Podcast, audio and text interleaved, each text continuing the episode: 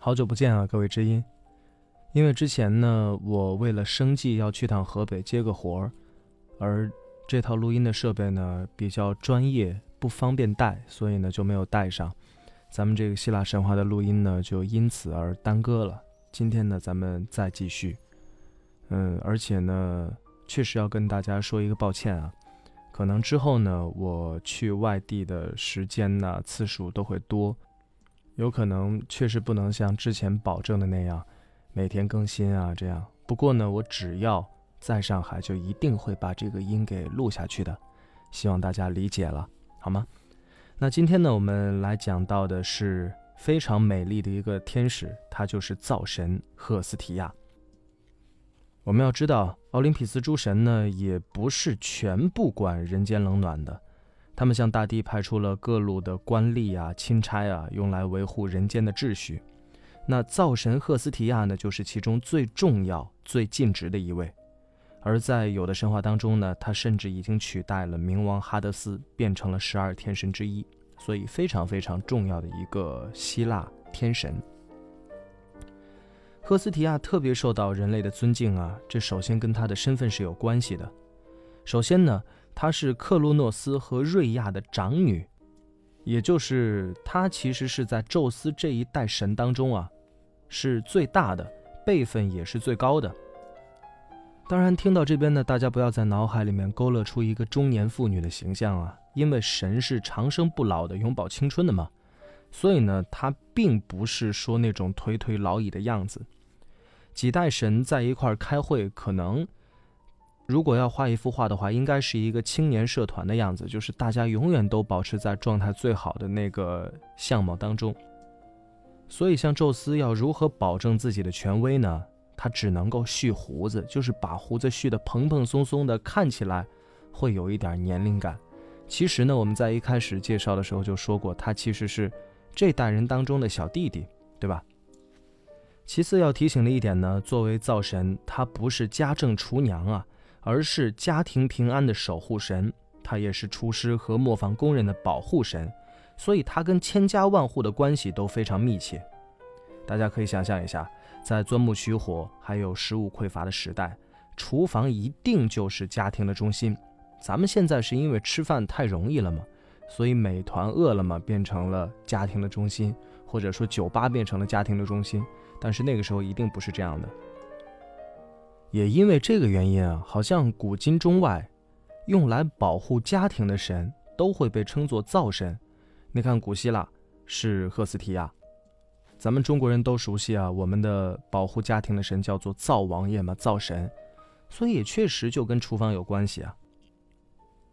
当然，我们要说到赫斯提亚的时候呢，还有一点要说一下，就是他受到尊敬的第三个原因。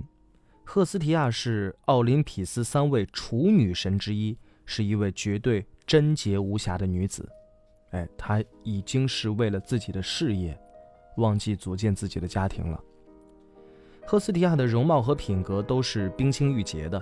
相传波塞冬和阿波罗呢都曾经向她求爱，而且为了争取她发生了争端。那为了维护和平稳定，赫斯提亚就拒绝了这两位大神，而且呢凭宙斯可发射闪电的卷发起誓，他说：“我这辈子永远都不结婚，我要把全部的精力都投入到为人民服务当中。”宙斯对赫斯提亚的理想呢表示了高度的赞赏，也因此呢，宙斯就允许赫斯提亚优先享用每一份公共祭品。作为家庭的守护神，赫斯提亚自己并不结婚，这个矛盾之中啊，其实大有情理。大家可以想一想啊，婚姻是一个世俗化和私有化的过程，所以如果这位灶神结婚了，他可能会把更多的精力放到自己的小家，然后呢，就顾不上大家了嘛。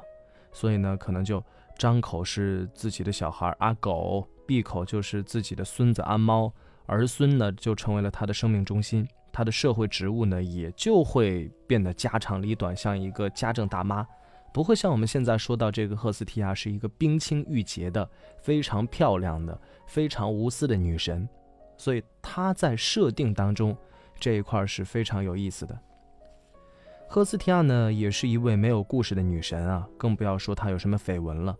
据说原因在于，对于这样一位贞洁无瑕的女神，好像大家都觉得不应该饶舌多嘴，不应该搬弄她的是非，她呢也就不会为你来招惹是非，所以其实是有一点惹不起啊。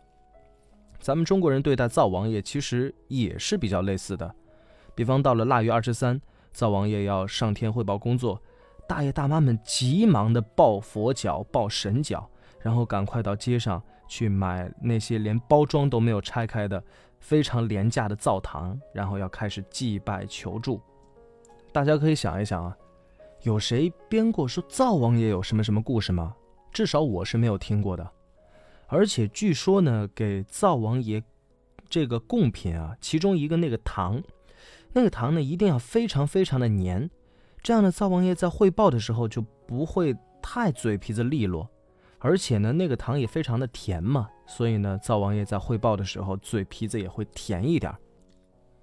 可是大家想一想啊，那些买糖想把灶王爷的嘴给粘上的人，他是干了多少坏事儿啊？他那么怕灶王爷说话，那你看像我这种行为端正、光明磊落的青年，我当然希望灶王爷多多美言了。所以我肯定就买那些有甜味儿但不会粘上牙的那些糖，对吧？所以这一点我觉得可以想一想啊，大家到时候观察一下，谁家的糖太粘嘴了，你最好敬而远之。开个玩笑啊。话再说回来。那其实呢，赫斯提亚是一个非常正派、慈悲、认真、严厉的神嘛，所以对于希腊人来讲的话，他们是不敢去糊弄他的，不敢像咱们中国人对待灶王爷这种，就整几个糖随意应付一下，不敢的。而在罗马神话当中呢，有一位门神叫做雅努斯，这位门神是非常典型的罗马神，是非常抽象而神秘的。所以呢，他跟家庭的关系啊，就不像赫斯提亚那样的密切。而且呢，据说这位门神拥有前后两张脸，经常被称为双面雅努斯。那雅努斯呢，瞻前顾后，并不需要云台，他左顾右看，效率双倍。所以呢，在罗马神话当中的门神就这一位就可以。但是咱们中国的门神，秦琼啊、尉迟恭啊，像这样的组合，必须得两位。对吧？所以这也是一个设计的问题啊。而且呢，罗马的门神好像还有一些预言的意义。比方说，这个门有进来和出去两个方向嘛，那门神呢也就有两副面孔，一面是年轻的，一面是苍老的，分别是面向过去和未来。也就是说，可能你出去的时候是一个年轻人，但是你回家的时候呢，可能已经苍老了。这个想想其实还是蛮有意思的。人在进门时看见门神，那就会想到时间的流逝啊，空间的转换呢。所以门神不仅仅是看家护院的卫兵，还是一位富有启发意义的哲学家。那门呢，在希腊罗马人的眼中看起来也像是一个开端嘛。所以呢，据说从雅努斯的名字派生出了英语的一月 （January）。因为大家如果熟悉外语的话，会知道那个 January 的呃开头啊是 J 嘛。但是呢，这个音经常会被发成呀，所以如果你从这个角度看的话，如果你把 January 念成 January，那好像就跟门神亚努斯是有一点像了。但是我不是那么精通外语啊，我只是一个猜想。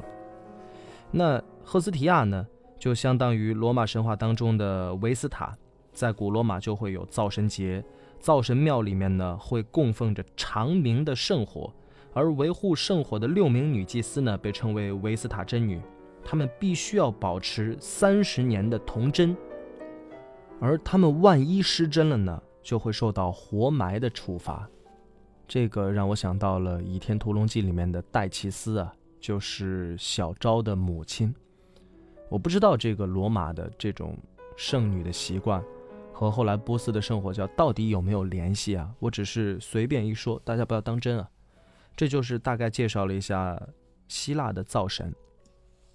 介绍完灶神之后呢，我看时间还多啊，那我们就再来介绍一位吧。这位呢，大家就比较熟悉了，叫做戎庄的长公主。猜猜是谁？戎庄长公主。嗯，鉴于我听不到大家的声音啊，我就当你们已经有回答了。这位神就是智勇双全的雅典娜。要说到雅典娜呢，首先要说她的罗马名叫做密涅瓦。如果大家看什么普希金的诗啊等等，经常会出现密涅瓦。要知道，这位密涅瓦就是雅典娜。然后呢，它的关键词就是御姐、虚荣、神庙。哎，具体怎么回事呢？我们一块来看啊。要知道，在奥林匹斯十二天神当中，有一半都是宙斯的英雄儿女，而其中他最出色的一个后代啊，其实就是雅典娜。雅典娜是宙斯的长女，是宙斯和他的第一任妻子智慧女神莫提斯的女儿。但是非常奇怪啊，雅典娜是母亲代孕，然后呢是从宙斯的身体里面生出来的，这个就很有意思了。宙斯其实对自己是牺牲蛮大的。作为一个男性，我想象不到我从哪个地方可以开个口子生个女儿出来。当然了，如果你要称赞宙斯有大无畏的牺牲精神啊，好像也不必，因为其实他不是一个女权主义者。我估计应该是考虑到了政权，因为之前我们说到，只要你的小孩生出来，这小孩就有可能推翻你。所以，宙斯有可能是考虑到这一点，他很害怕小孩从母亲的肚子里面出来会推翻自己的政权。那索性，这个小孩我来帮你生，是吧？那像之前我们说的那样，宙斯祖孙三代呢都是进化论的原则嘛。克洛诺斯阉割了他的父亲乌拉诺斯，而宙斯呢又把克洛诺斯打入了地狱，所以宙斯就不敢忘记这个事情。那当莫提斯在怀孕之后呢？宙斯就想到了盖亚和乌拉诺斯的预言，也就是莫提斯将会生下比他的父亲更加强大的儿子，所以他就没自信了嘛。于是呢，他就学习父亲，要把孩子扼杀在摇篮中，同时呢，还要规避母亲用石头来冒充孩子的风险，所以他不等孩子出生就把怀孕的妻子一口吞下。可是你把孕妇吃下去。吃的就不仅仅是这个小孩了，相当于你吃方便面，你把那个桶也吃了；你吃香肠，把那个塑料也吃了。吃带包装的东西不健康啊，所以很快宙斯就会觉得自己的身体有一些反应。很快呢，宙斯就感觉到头痛难忍，也许就是智慧女神主攻头部吧。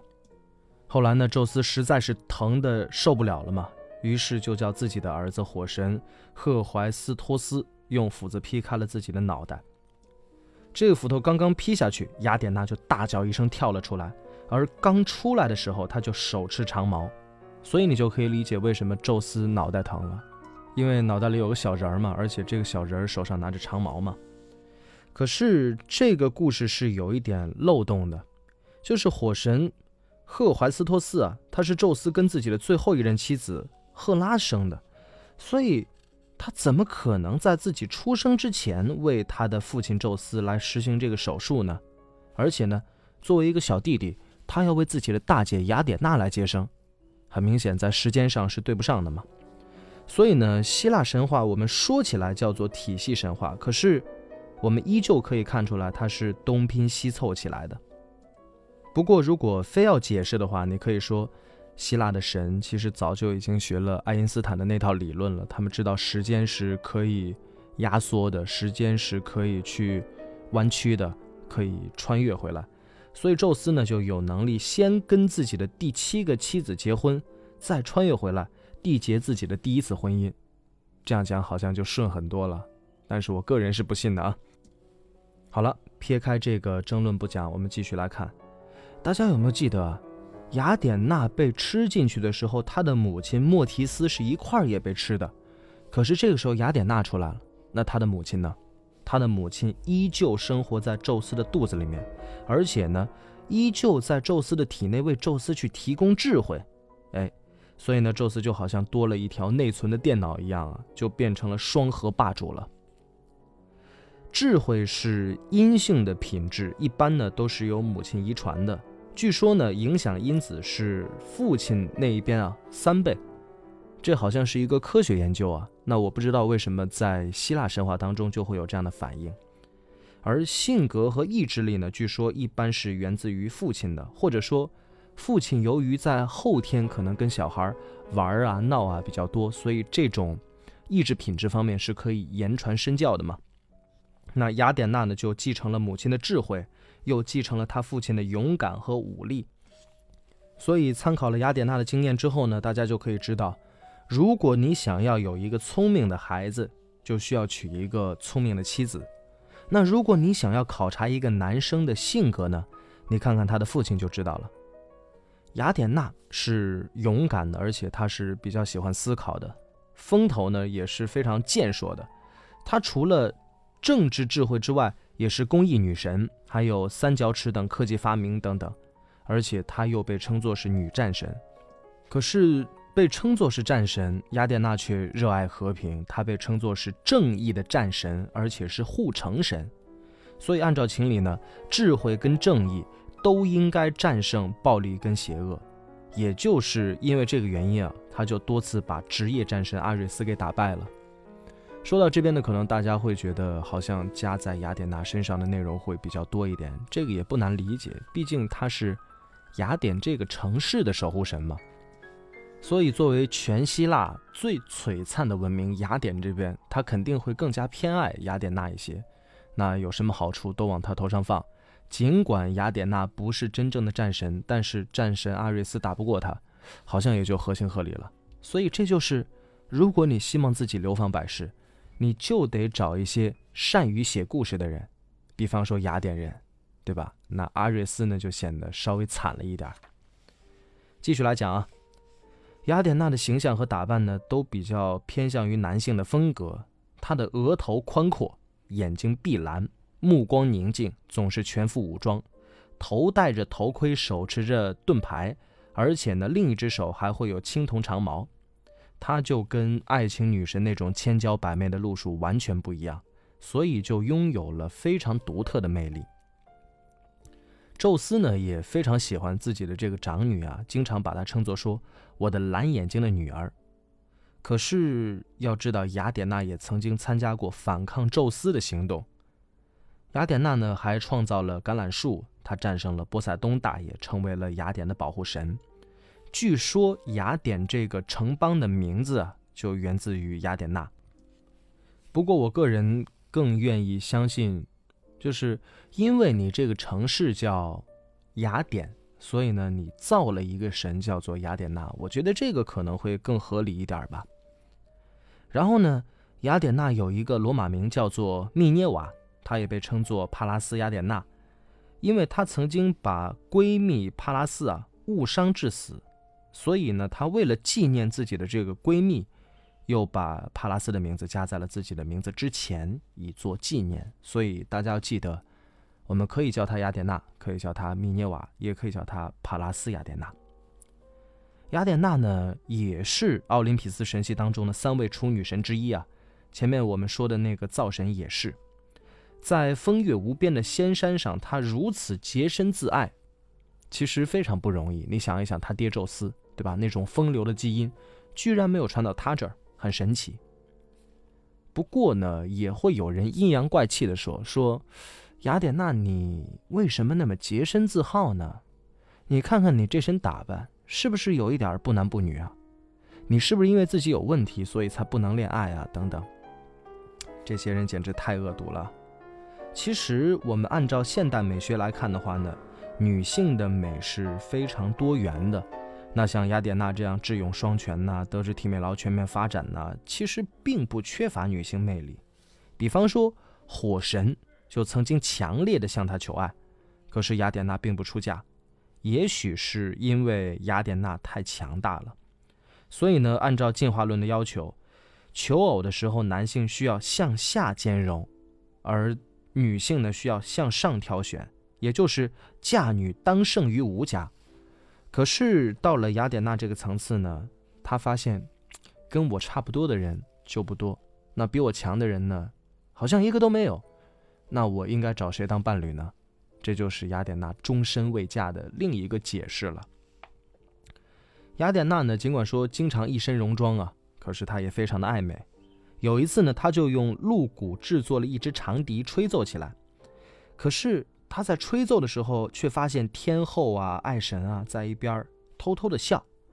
于是呢，他就看着溪流，照了照自己的镜子，然后发现吹笛子完全破坏了自己脸蛋的线条。于是就红着脸把这个笛子给扔掉了。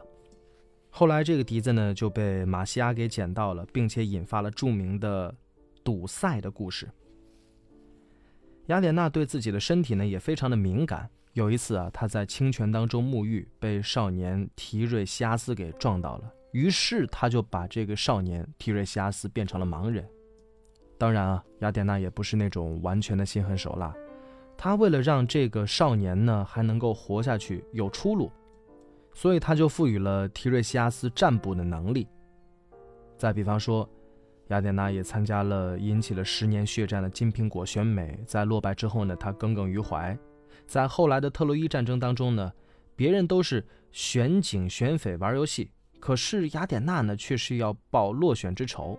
所以呢，呃，很多人都会觉得，作为智慧女神，作为战神，雅典娜那么聪明的一个人，不应该在乎自己的容貌，因为在我们的刻板印象当中啊。好像美貌和智慧是冲突的，但是在雅典娜的这个身上，你却可以发现，她又要美，又要武力，还要智慧，就非常非常的霸蛮。最后呢，我们再来讲几个女神雅典娜的小故事吧。比方说啊，这位女神的虚荣心，并没有因为她有智慧而减少，她非常非常的喜欢去出风头。在一个叫吕底亚的地方，冉将的女儿就是冉布啊。冉将，冉将的女儿叫做阿拉卡涅，她非常善于纺织刺绣，而且呢十分的骄傲，甚至她的工艺水平让她非常的骄傲，开始蔑视工艺女神雅典娜。那雅典娜呢，先是变成了街道的大妈，要做一做这个少女的思想工作。可是她发现她跟少女聊了之后没有效果，于是呢，她就和少女展开了刺绣比赛。赌注呢？就是赌片里的黑社会的模式，胜利者可以随意处置对方的身体。这个比赛呢就正式开始了。雅典娜刺绣啊，她把奥林匹斯众神刺得非常非常的严肃、美丽庄严，是属于主旋律的。可是阿拉卡涅啊就把诸神的风流韵事织成了画卷，属于那种娱乐新闻。那你这不仅仅说是要比赛了，你还是在挑衅神的权威啊！所以智慧女神就非常非常的生气，她就把少女的作品给撕碎。撕碎了之后呢，阿拉卡涅他说我要上吊自杀，我要表示抗议。这个时候呢，雅典娜好像又觉得有一点心软了，于是他就说：“那你也不用死，对吧？我让你一辈子干你自己喜欢的事儿，你就变成蜘蛛吧。”所以他就把人家阿拉卡涅变成了一只蜘蛛啊。这就是蜘蛛的起源神话，所以呢，在希腊语当中，阿拉卡涅，意思就是蜘蛛的意思。你看看多么的不讲理。雅典娜的雕像呢，我们现在看到都像是女战神一样的装束，有的时候她右手托着胜利女神奈基，就是 Nike，N-I-K-E，就大家现在知道的那个运动品牌耐克。就是经常会在雅典娜手里面拖着一个胜利女神，就是叫 Nike。Nike 呢，啊，反正也不用介绍了，对吧？反正大家现在经常被他们骗钱，对吧？他们随时搞一个什么限量发售啊，等等。我个人也深受其害啊。我们只能够说，人家耐克公司啊，选这个 logo 选的太厉害了，挑名字挑的太好了。因为本身这个打勾就是一个非常简明的一个标志。而且包括在法国卢浮宫里面，他们非常重要的一个藏品啊，叫做镇馆三宝之一，就是萨莫雷斯岛上的胜利女神的雕像啊。包括在奥运会的奖牌上也会有胜利女神的图案啊。所以，如果大家追根溯源的话，你会发现，好像耐克就应该是做一个体育品牌的，这是非常非常顺理成章的，对吧？而雅典娜的圣树呢，就是橄榄树，或者说是油橄榄。橄榄树象征和平啊，并不是天生的定义啊，可是它是有那种天生的优势的。比方说，橄榄树的树叶是繁茂的，它可以绿化大地；果实呢，可以榨取高品质的食用油，而且呢，听说橄榄油也可以美容用。而且今天希腊农业百分之八十的收入还是源自于橄榄树。我们现在一说起来，这橄榄油如果是希腊榨的话，可能就会贵一点等等。所以按照这个道理推算的话，石油那么有价值，不应该引发战争啊，应该让石油变成什么和平之油，石油女神变成和平女神之类的，反正就很神奇，对吧？然后再来说，雅典娜的圣鸟叫猫头鹰。猫头鹰其实是一种非常安静的鸟，而且呢，像哲学家、像科学家，非常喜欢在夜晚活动。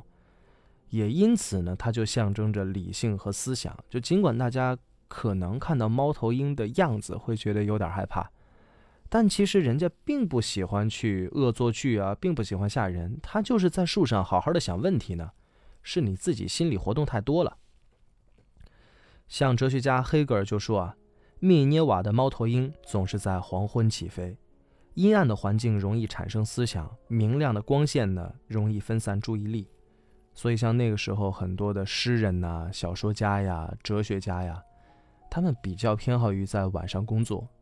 我印象比较深的就是海子，海子写诗都是在后半夜，他就觉得夜晚静悄悄的，然后没有人去打扰自己的思路，写的诗就非常棒。现在呢，很多人都在说这种电类的照明啊，破坏了思想，破坏了美感，破坏了感情。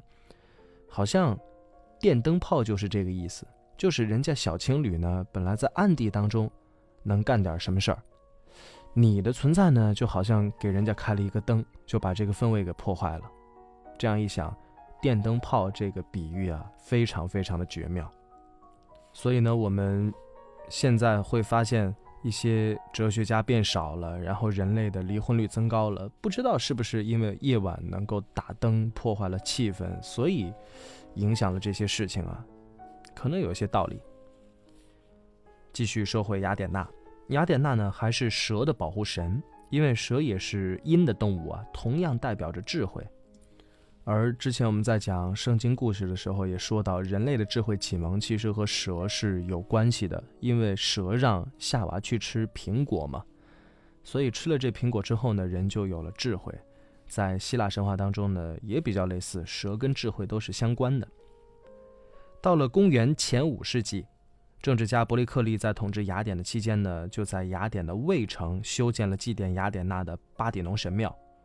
巴底农这三个字啊。是处女的意思。后来呢，这座圣殿被多次的毁坏，一直在维修。可是我们要讲啊，现在它确实对后世的建筑风格影响非常大，可以说它一直在被模仿，但是从未被超越。如今呢，在雅典的最高处，残缺的多利克柱还有钢筋的脚手架绑到一块儿，那个照片。大家应该都见过，这可能是全世界最著名的建筑的照片之一了。那在巴迪农神庙里面呢，曾经供奉由菲迪亚斯雕刻的雅典娜黄金象牙的雕像，现存多个复制品，其中著名的一座呢是在雅典国家考古博物馆，而神庙山墙上的一些精美的石雕啊。都已经被掳掠走了。现在呢，有的在英国国家博物馆，有的在卢浮宫等等的地方。所以大家看到这些雕像的时候，也就可以产生一些感叹吧。就是作为雅典的守护者，雅典娜，你自己都被掳到了全世界各个地方，那你和平女神、战争女神，真的能够保护自己的家园吗？好了，我觉得大家可能已经困了。我们就晚安吧，下期见。